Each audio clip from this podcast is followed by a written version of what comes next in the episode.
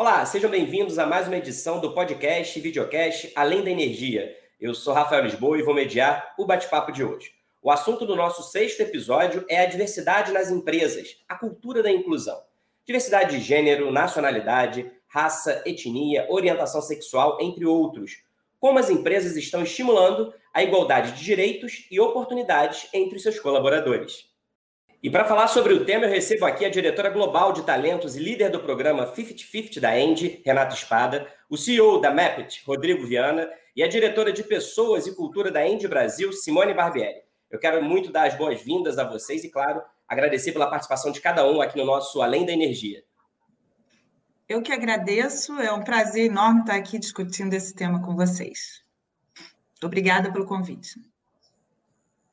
Gostaria de agradecer também a presença eh, e o convite de vocês. Vai ser um prazer enorme. Espero que seja uma jornada muito proveitosa.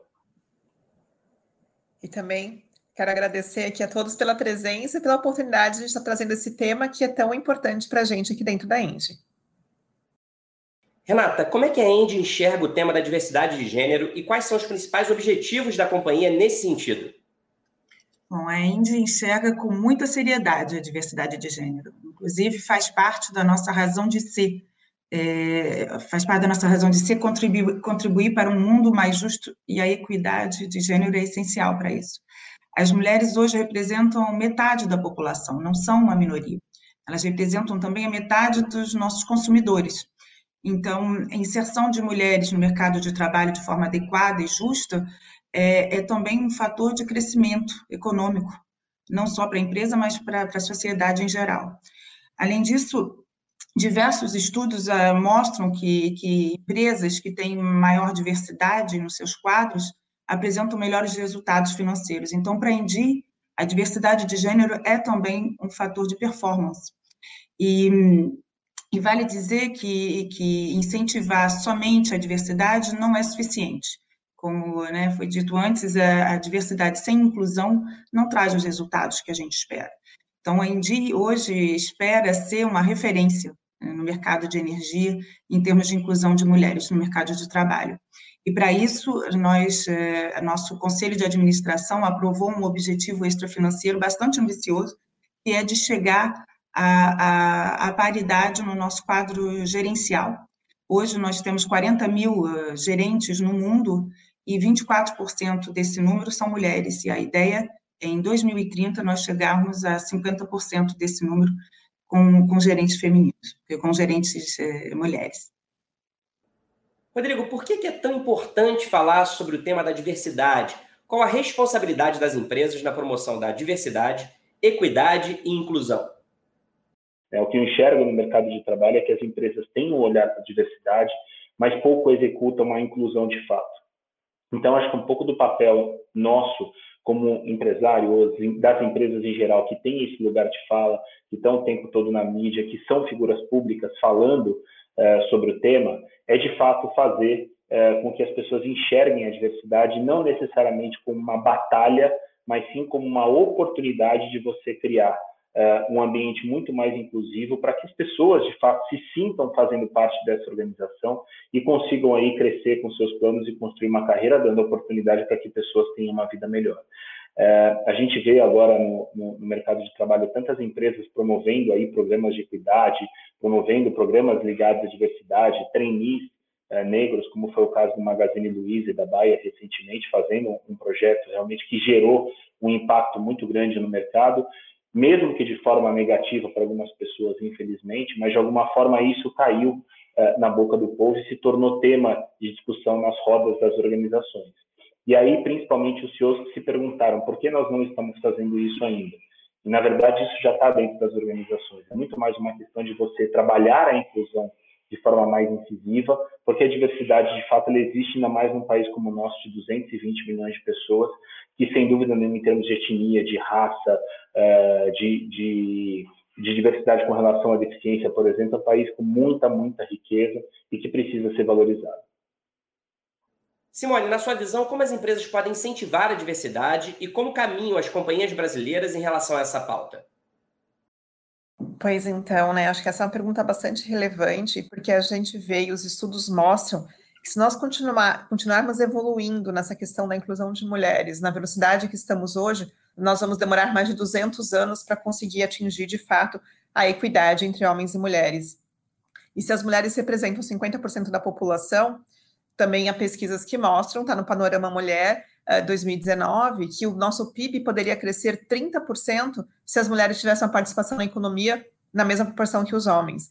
Então, a gente não está falando só de alguma coisa que, porque é legal ter mulheres, né, mas é o quanto que isso de fato tem um impacto social e econômico enorme, né, na, nas empresas, na sociedade como um todo, promovendo de fato o crescimento para todos, né, não só para mulheres, mas para homens e mulheres juntos.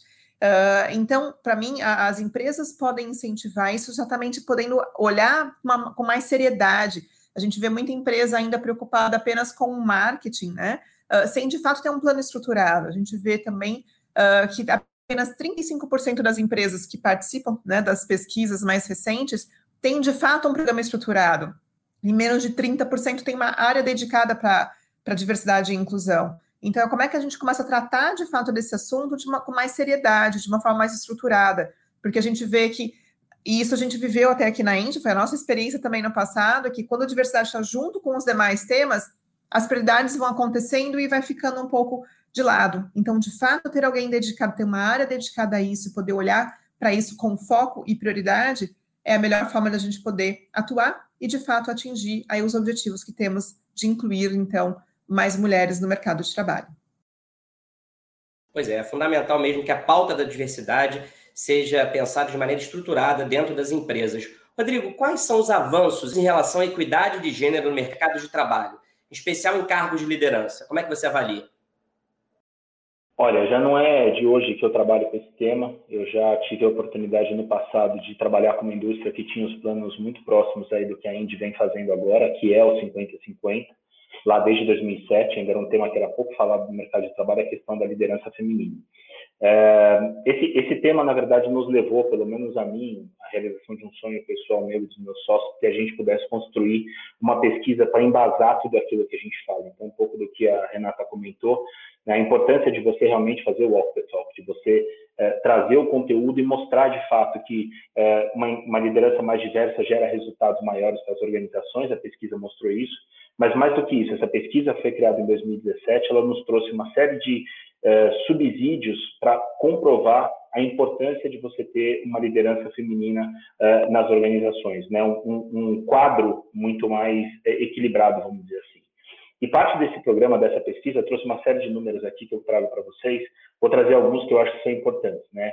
Em 2019, são três anos de pesquisa, 2017, 18 e 19. 2020, em virtude da pandemia, a gente não fez mas 2021 a gente já começa agora a planejar o projeto, junto com o INSPER né, e com o Instituto Qualibest também. Na, na questão de posições de CEO, a gente veio de um número em 2017 de 8%, 2018 15%, e 2019 a gente vem a 13% de mulheres em cargos de liderança. Então, esse é apenas um, um pequeno dado, só para trazer um pouco mais uh, de discussão do conteúdo, os dados estão na, no nosso website sobre a Panorama Mulher, mas tem uma informação que eu acho que é muito relevante quando a gente fala desses programas, né? Se você pega empresas que têm programas reais de empoderamento uh, feminino, programas não necessariamente só uh, o programa em si, né, a diversidade, mas a inclusão e programas bem estruturados, você tem pelo menos uma probabilidade de quase 40% de ter mais mulheres em cargos de liderança do que empresas que não têm esses programas. Isso é só para dar um pouco da dimensão de que um pequeno trabalho sendo feito através da área de recursos humanos, com o envolvimento da alta liderança, para a promoção da equidade de gênero de uma forma equilibrada uh, e, e, de fato, a igualdade de oportunidade para todas e todos, eu acho que já indica de que você tem mais possibilidades de ter mulheres nesses cargos. Eu costumo dizer, esse processo é uma vivência muito especial, são três etapas importantes, a pesquisa mostra isso também. O primeiro deles é o diagnóstico, né? o fato de você conseguir ter uma leitura muito clara do cenário da sua organização, desde os cargos de base até, o cargo da alta, até os cargos de alta liderança da companhia. Após o diagnóstico, você faz um trabalho de educação, e aí envolve o tema da diversidade, envolve a quebra dos viés inconscientes nas, nas barreiras que tem entre as áreas, as pessoas também, para numa terceira etapa você começar a trabalhar a inclusão. E esse é o passo muito importante das empresas. A gente só consegue atingir os 50-50, 50-50 nas organizações, ou uma empresa que tenha realmente esses valores na sua fundação de uma forma muito sólida, a partir do momento em que há um diagnóstico e a educação das pessoas sobre a questão de igualdade, para não se tornar uma batalha, mas sim um caminho e uma jornada em que todos vão estar envolvidos e engajados nesse projeto. Renata, você mencionou aqui na sua primeira resposta que a Endy tem um objetivo não financeiro global de atingir a meta de 50% do seu quadro de gerentes composto por mulheres em 2030. O que a empresa pretende fazer ao longo dos próximos anos para atingir essa marca? Bom, essa marca é muito difícil de ser atingida. É, como eu tinha dito anteriormente, nós estamos a 24% do nosso quadro de gerentes é, com talentos femininos. Então, é, para dobrar essa porcentagem, é, é necessário bastante esforço da empresa. E, primeiro, um esforço financeiro também. E, e como a Simone mencionou, é, é importante é, um programa estruturado, é, a coordenação de vários atores da empresa com o mesmo propósito. E aí, foi por isso que a Indy resolveu criar uh, esse programa que a gente chama de 50-50, é, é um programa que tem uma perspectiva sistêmica e que atinge todo o ecossistema do grupo em, em vários níveis. É um, é um programa para promover a transformação cultural que foi mencionada pelo Rodrigo. E através de, de, de, de inúmeras ações, ações de sensibilização, de conscientização, em todos os níveis hierárquicos, ações de desenvolvimento, é, desenvolvimentos para atingir uma liderança inclusiva em todos os aspectos e, e em todos os, os os setores da empresa. É, esse programa engloba também revisão de políticas de recursos humanos, porque uma vez que nós sensibilizamos e que nós educamos a nossa população nessa cultura inclusiva, é importante que a própria organização seja inclusiva. E para isso a gente precisa revisar os nossos, as nossas, os nossos processos e políticas de recursos humanos. Por exemplo, o formato de nossas avaliações de desempenho estão sendo revistos para que não sejam é, é, de forma nenhuma preconceituosos. É, os nossos processos de recrutamento também estão sendo revistos, os nossos recrutadores estão sendo formados é, e sensibilizados é, em termos de, de inclusão de, de, de, mulheres, mas de outras diversidades também que o nosso grupo apresenta. É, os retornos de maternidade estão sendo revistos também, e, e a extensão dos dias de paternidade. Na França, por exemplo, os dias de paternidade são 14 e nós temos alguns experimentos já na empresa sendo feitos para aumentar para quatro semanas de, de, de licença paternidade. Então, são várias coisas, vários, vários fatores que podem contribuir para a inclusão de mulheres na empresa, e todos eles devem ser revistos. Outro, outro fator importante é que a gente, que a gente também presta atenção na Indi é a nossa sociedade como um todo. A gente não pode fazer todo esse, essa, toda essa transformação na empresa sem olhar para o lado de fora.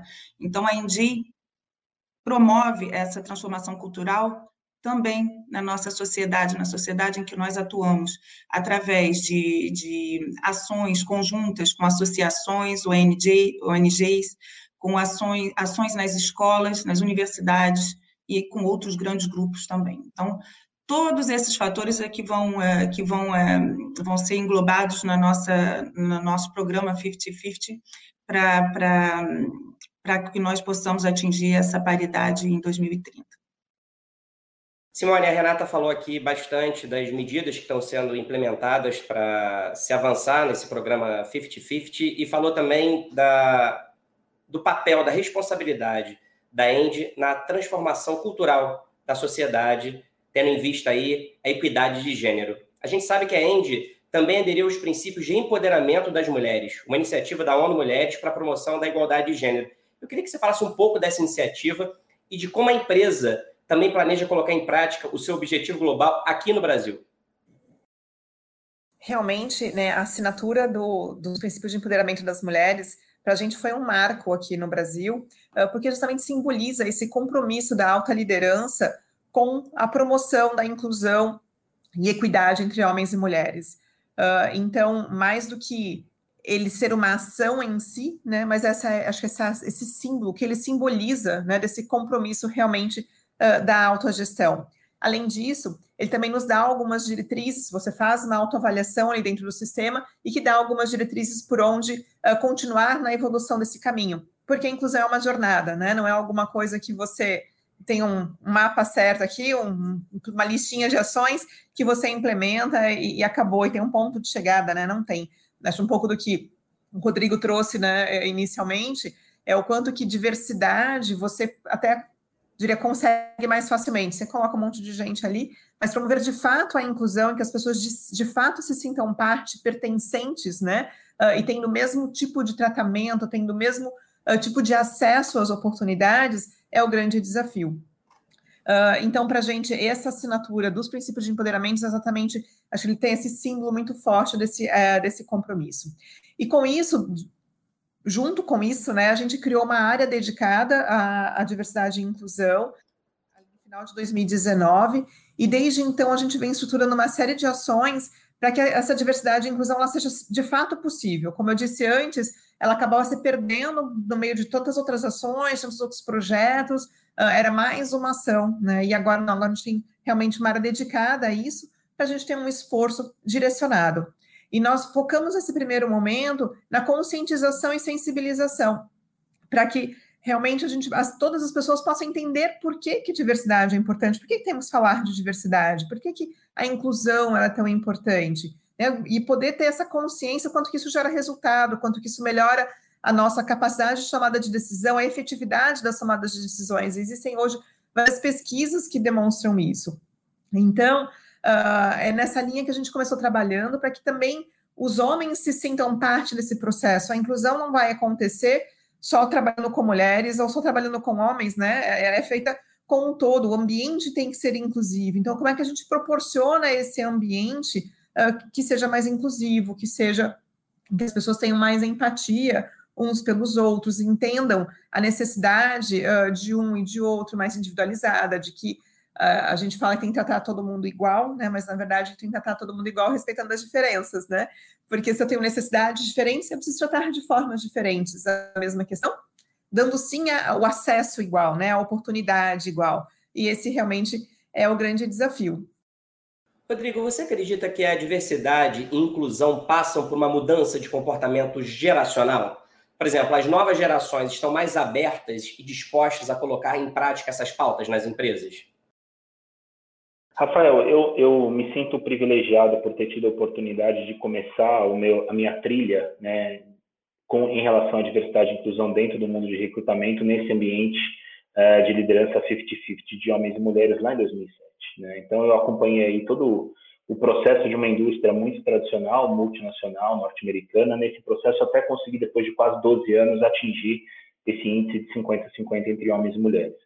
E nessa, nessa jornada, vamos dizer assim, eu acabei lidando sempre com gestores muito mais seniors, até em termos de experiência, de tempo de casa, de tempo de carreira, é, e eu já naquela época acompanhava realmente as, as gerações é, que estavam começando a sua carreira é, já vindo com uma pegada muito mais inclusiva, isso lá em 2007, 2009, muito mais mente aberta às coisas, sem tanto viés, sem tantas barreiras em relação ao tema. É, de três anos para cá, depois que eu iniciei o projeto da MEP dentro do grupo aqui, eu sou um dos fundadores do grupo, me desloquei para esse projeto, eu passei a lidar com os jovens, né? Então a MEP é uma empresa voltada para o público que está iniciando a carreira. Então eu passei a falar de diversidade de uma forma muito mais ampla hoje, mas eu comecei a falar com um público muito diferenciado. Público esse que foi formado, vamos dizer assim, é, com uma mentalidade muito mais aberta, sem as barreiras e os vieses que nós, talvez executivos, pelo menos eu me coloco nesse grupo aqui, que hoje com 44 anos é, já me coloco com, com, um pouco de algumas barreiras anteriores a essa, desde a minha educação, da minha formação até onde eu cheguei hoje, e eu tive que quebrar muito dessas barreiras, mais velho, né, mais, mais experiente, vamos dizer assim, é, versus uma geração que já nasceu com esse DNA. Né? Então, hoje, quando você conversa com os jovens, quando você faz mentoria com esse público, eu faço muita mentoria com jovem aprendiz, eu faço mentoria com jovens que se formam nos Estados Unidos hoje, a gente tem um programa de repatriá-los aqui na Method. É, o que eu percebo é que já é mentalidade não só culturalmente brasileira, mas em outros países também, de você criar esse senso do voluntariado, senso de você dedicar horas, dedicar tempo às pessoas e à diversidade de fato, à equidade de gênero. Então, ajudar aquele, aquela pessoa que eventualmente não teve a condição que você teve de estar naquela escola, dar oportunidade para essas pessoas e interagir com elas no sentido de engrandecê-las. Então, esse, isso já é um mindset que vem dessa geração e eu acredito sim que, se bem orientado pelas organizações, esse papel da cultura, que acho que a Simone comentou agora há pouco sobre a cultura e, e os valores que estão sendo colocados na End, vão ser, vão ser, vão ser grande, grandes atrativos para que essa geração queira, ao invés de optar por uma outra organização, começar a construir a sua carreira dentro da Indy, porque acredita na diversidade e faz a diversidade acontecer. Pois é, a cultura inclusiva tem se tornado cada vez mais um atrativo dentro das empresas, né? principalmente para essas novas gerações. Renata, quais são os desafios, na sua opinião, em relação à implementação de uma cultura inclusiva nas empresas? E no caso específico da Indy? Bom, os desafios são muitos. O primeiro deles é o de promover a inclusão de mulheres no mercado de trabalho sem excluir os homens. É, acho que foi a Simone que falou disso, o Rodrigo, mas é muito importante que os homens entendam que eles também têm vez no mercado de trabalho, né? Que, que, que essa mudança vai beneficiar a todos. E eu costumo dizer que o que vai aumentar é a competição mas sempre haverão lugares para os bons. Então, é, é essa nova dinâmica, é, para a gente, é um desafio, justamente, é poder acompanhar os homens e as mulheres da nossa empresa e, e da, da, sociedade em geral nessa transformação cultural. É, outro grande desafio, especificamente para a Envi, carreiras bastante técnicas, é o de atração. Encontrar no mercado de trabalho talentos femininos capacitados para essas carreiras a percentagem de mulheres hoje nas escolas de engenharia ainda é bastante reduzida. Então, a gente, o nosso desafio aí nessas escolas e começar a atuar desde, desde uma idade bastante precoce é, para atrair meninas e, e para essas carreiras técnicas. É, e finalmente um outro grande desafio é, que não é que não pode ser negligenciado é ligado à nossa herança cultural acho que foi o Rodrigo que comentou, é, são muitos os preconceitos que a gente carrega né, ao longo da vida, e muitos deles inconscientes. Então, esses, é, esses preconceitos podem ser uma barreira enorme para essa, para essa mudança que a gente está promovendo nas empresas. E é por isso que a educação e a reeducação é bastante importante para a gente ultrapassar esses desafios.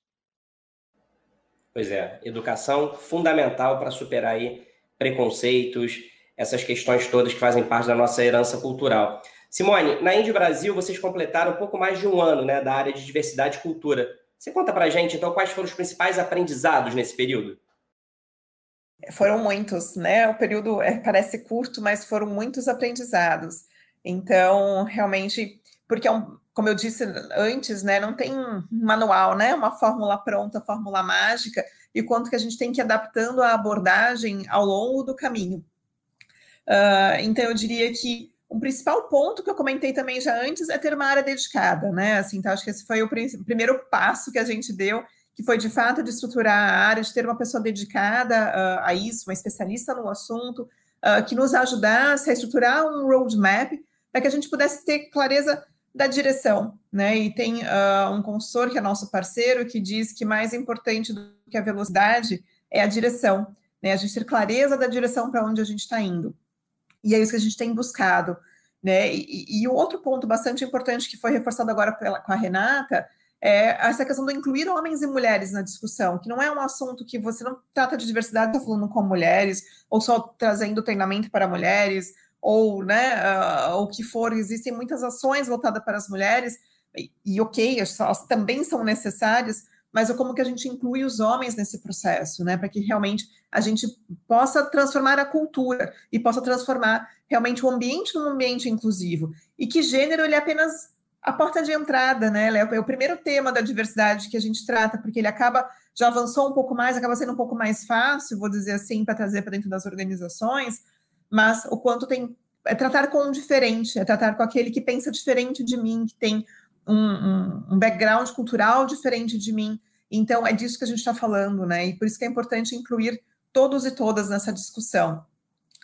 Uh, um outro ponto que também para a gente foi bastante rico é se associar a grupos de discussão. Tem vários, várias associações, vários grupos que reúnem empresas que estão com essa temática na pauta, que estão realmente dando uh, importância procurando se estruturar na temática de diversidade, porque isso a gente aprende muito com a experiência do outro. Então, por mais que eu não consiga pegar o que alguém, uma outra empresa fez para fazer exatamente igual na minha empresa, mas eu consigo entender o que, que deu errado, o que, que deu certo, o que, que funcionou, para poder ver o que, que faria sentido e evitar os mesmos erros, a gente poder estar tá sempre evoluindo, né? E acho que como foi trazido já antes, é um processo educacional. E o educacional é da gente com a gente mesmo, é da gente para dentro da empresa e é da gente para a sociedade, né? Na medida em que a gente traz a temática, na medida em que a gente fala sobre os temas, a gente vai quebrando alguns tabus também e vai trazendo a consciência, todos os vieses inconscientes que a gente tem, né? Rolou no WhatsApp agora, no último final de semana até, é, um vídeo uh, que falando de uma historinha e que você tinha que saber quem, quem que era o, o CEO, né? Como em inglês é the CEO, então já não tem o gênero que no português a gente já tem o gênero que já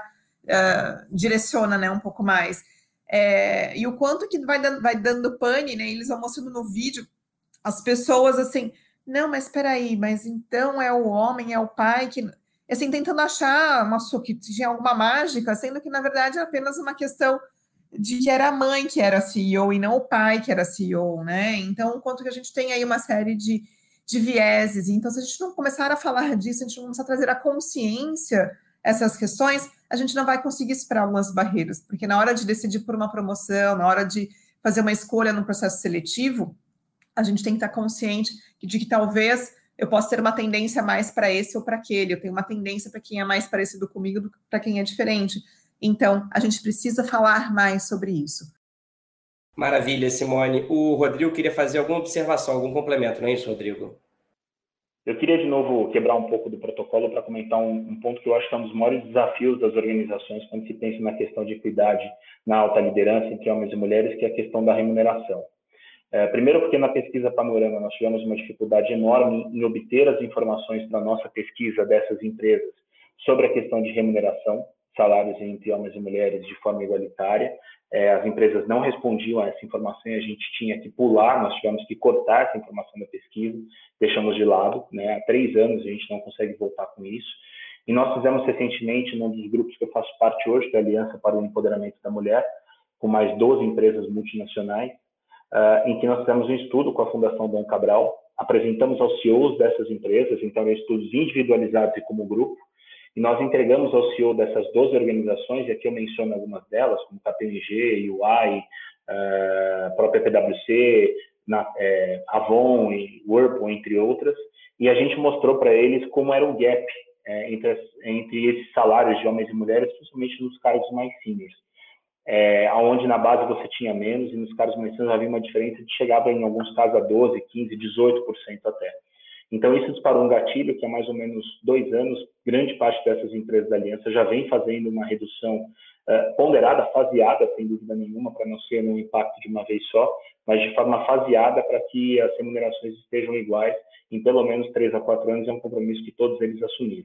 Então, acho que fica também um, um, uma informação importante que a gente fala muito sobre a questão de diversidade, igualdade, etc., mas às vezes a gente esquece um tema que é muito relevante na vida de qualquer profissional, que é a questão da remuneração. E essa questão é, é, é tão importante para a Indi que é um dos, do, dos indicadores extrafinanceiros do grupo, inclusive. Não é só a, a, diversidade de gênero, mas também a equidade salarial entre homens e mulheres. E, e a Indi é, a Indi é uma empresa de origem francesa, e na França existe, existe uma legislação há cerca de um ano, justamente, que obriga as empresas com mais de 200 empregados a calcular é, os fatores que levam a essa diferença salarial. E a atitude da Engie foi pioneira entre todas essas grandes empresas francesas, foi a de adotar essa legislação em todos os países em que ela atua. Então, em todos os países da Engie, hoje a gente calcula a diferença salarial que existe entre homens e mulheres, e não só isso, a gente atribuiu um budget, um, uma verba para ajustar é, esse, essas diferenças. Então, para a Indi, isso é um fator extremamente relevante, a condição financeira das mulheres que a gente emprega. E assim chegamos ao fim do nosso bate-papo de hoje. Ouvimos aqui o quanto a diversidade nas empresas e principalmente a inclusão são temas importantes e urgentes no mercado. É um processo educacional, é uma jornada que exige bastante vontade, esforço, dedicação, além, claro, do engajamento da alta liderança. Eu quero muito agradecer aos nossos convidados pela participação no nosso Além da Energia. Muito obrigado, Renato Espada, Rodrigo Viana e Simone Barbieri. Obrigada, Rafael. Foi um prazer muito grande. Obrigado, Rafael, Simone, Renata. É um prazer enorme estar aqui com vocês. Uma jornada ótima. E, de novo, desejo muita sorte ao projeto de vocês, que a gente possa celebrar aí os resultados no futuro próximo. Bom, agradecer aqui mais uma vez também a participação e essa oportunidade, né, da gente poder conversar sobre o tema e, como eu disse, acho que a gente poder continuar o nosso processo educativo de nós mesmos e de quem está nos ouvindo aqui também, que a gente possa evoluir cada vez mais nessa temática. Agora é hora de ficar por dentro de outras novidades da Engie.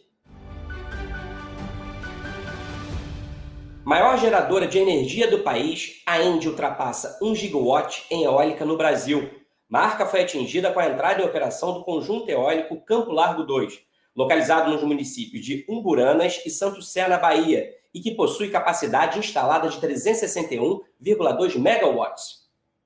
A Ende Brasil Energia, empresa do grupo listada na bolsa, registra lucro líquido de 2 bilhões e 800 milhões de reais em 2020. O ano passado foi marcado por investimentos de cerca de 4 bilhões de reais, com destaque para projetos de geração eólica e implantação de linhas de transmissão. Na Semana da Mulher, a ENDE reafirma seu compromisso de alta liderança com a diversidade. No dia 9 de março, a ENDE vai aderir à Coalizão Empresarial pelo Fim da Violência contra Mulheres e Meninas, em evento com a presença do CEO Maurício Ber e com a diretora de Pessoas e Cultura, Simone Barbieri. A iniciativa reúne grandes empresas em uma ação colaborativa para conscientizar e mobilizar para esta causa, com foco especialmente na atuação no ambiente de trabalho. Bom, vocês acabaram de acompanhar o nosso podcast videocast Além da Energia, onde falamos sobre diversidade. Você pode acompanhar mais notícias da End no hub de conteúdo alemdaenergia.com.br. Nós estamos no YouTube, Spotify, Deezer, iTunes, Google Podcast. Obrigado, até a próxima. Tchau.